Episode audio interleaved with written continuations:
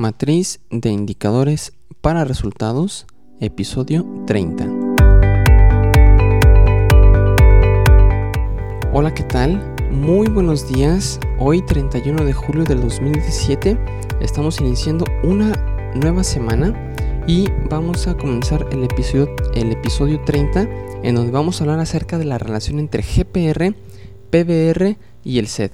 Pero antes recuerda que en isaacfigueroa.com diagonal contactar puedes hacerme cualquier duda, pregunta o comentario que tengas acerca de, este programa o de la matriz de indicadores para resultados, este apasionante tema de la MIR.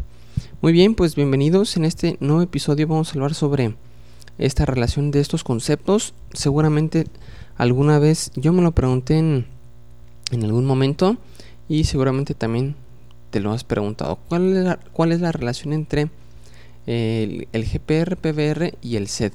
Y esta pregunta eh, me la acaban de hacer en un taller que hace un par de días impartí y pues decidí hacer un post con la respuesta de cómo yo la entiendo, cómo yo la interpreto y pues espero que sea de utilidad.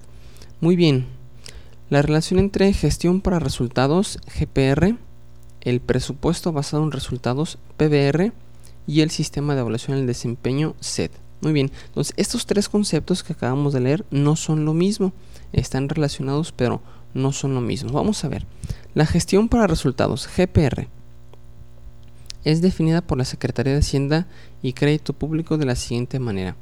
La GPR es un modelo, un modelo de cultura organizacional, directiva y de desempeño institucional que pone más énfasis en los resultados que en los procedimientos.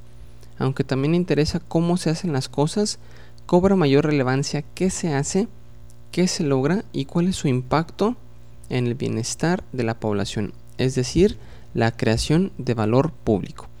Y aquí me gustaría hacer hincapié en este punto. Recuerdo que hace, pues hace que unos 5 años, 6 años, tuve la oportunidad de tomar un curso por parte, impartido por parte del, del INDETEC, el Instituto para el Desarrollo Técnico de las Haciendas Públicas, y nos hicieron esta pregunta. ¿El gobierno para qué hace lo que hace? ¿Cuál es su fin último? La respuesta fue para generar valor público. Valor público, por ejemplo, a través de carreteras, hospitales, escuelas, empleo, seguridad, etc., con el fin de disminuir las brechas de desigualdad social. Por lo anterior, la GPR, en la gestión para resultados, pone mayor énfasis en los resultados sin dejar de considerar los procedimientos. Hay un libro que encontré en el blog de Alberto As.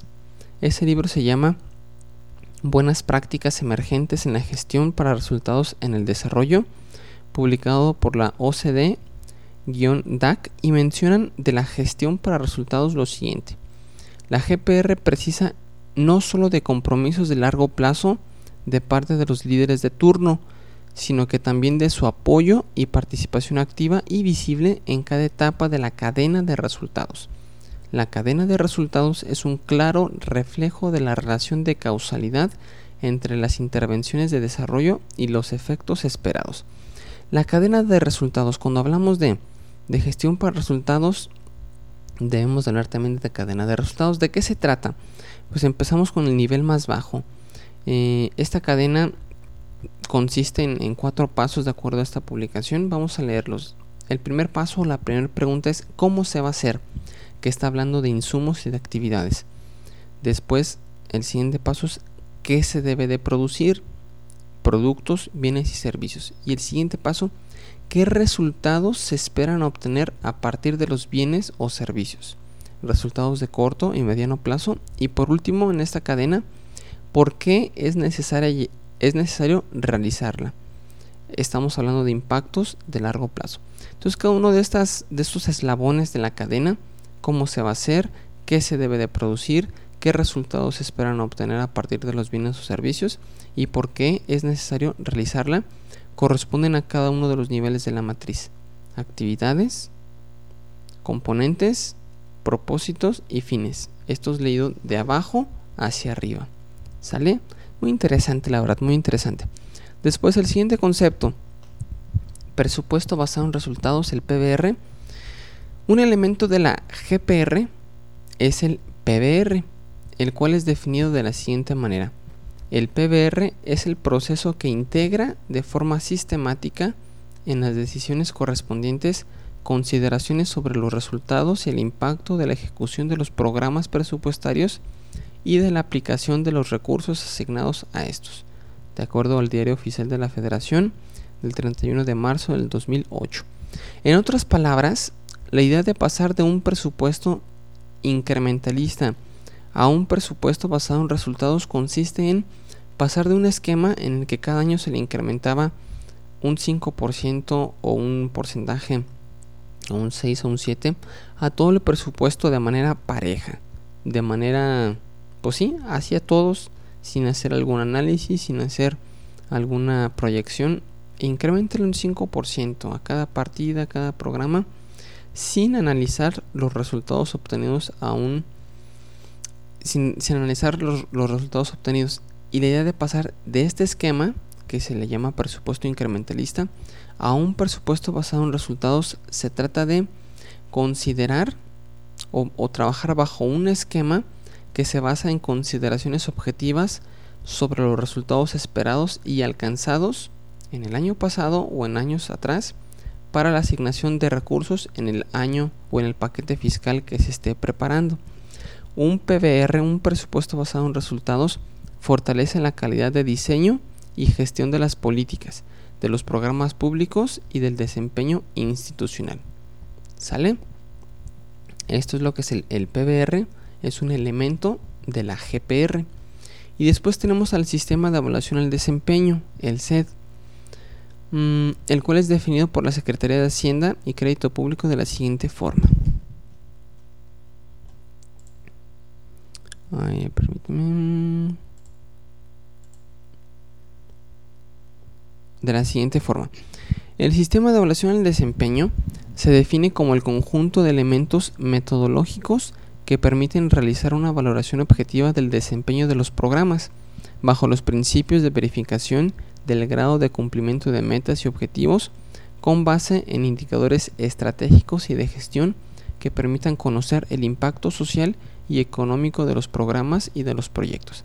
Es decir, el SED nos permite realizar el seguimiento y la evaluación que dicho sea de paso, seguimiento y evaluación son cosas distintas. Yo pensaba inicialmente que eran, que eran sinónimos, que era lo mismo, pero no, son distintas. En un futuro podemos dedicar un post para ver cuál es la diferencia entre seguimiento y evaluación. Eh, bueno, el punto es que el SET pues, nos permite realizar el seguimiento y la evaluación de las políticas y programas públicos de los organismos. El SET verifica el grado de cumplimiento de las metas del programa. Estas metas son revisadas en los indicadores de los programas y esos indicadores, estimados oyentes, están en la matriz de indicadores para resultados del propio programa. Esta información de desempeño permite mejorar la calidad de los programas presupuestarios, tomar decisiones presupuestarias y rendir cuentas. Que se fijan va enlazado con lo que, con lo que pretende hacer el presupuesto basado en resultados. Es decir, no podría haber un presupuesto basado en resultados si no existiera un sistema de evaluación al desempeño. ¿Sí? Porque precisamente el presupuesto basado en resultados debería tomar la información eh, del desempeño de los programas de años anteriores del SED para poder realizar las asignaciones presupuestales en ese año. Y no pudiera existir una gestión para resultados si no existiera el PBR y el SED. Entonces, básicamente eso es lo que quería compartirles, la relación entre estos tres conceptos. Y si lo viéramos en forma coloquial, podríamos decir que la GPR es la, es la cabeza, es el papá, y, sus hijos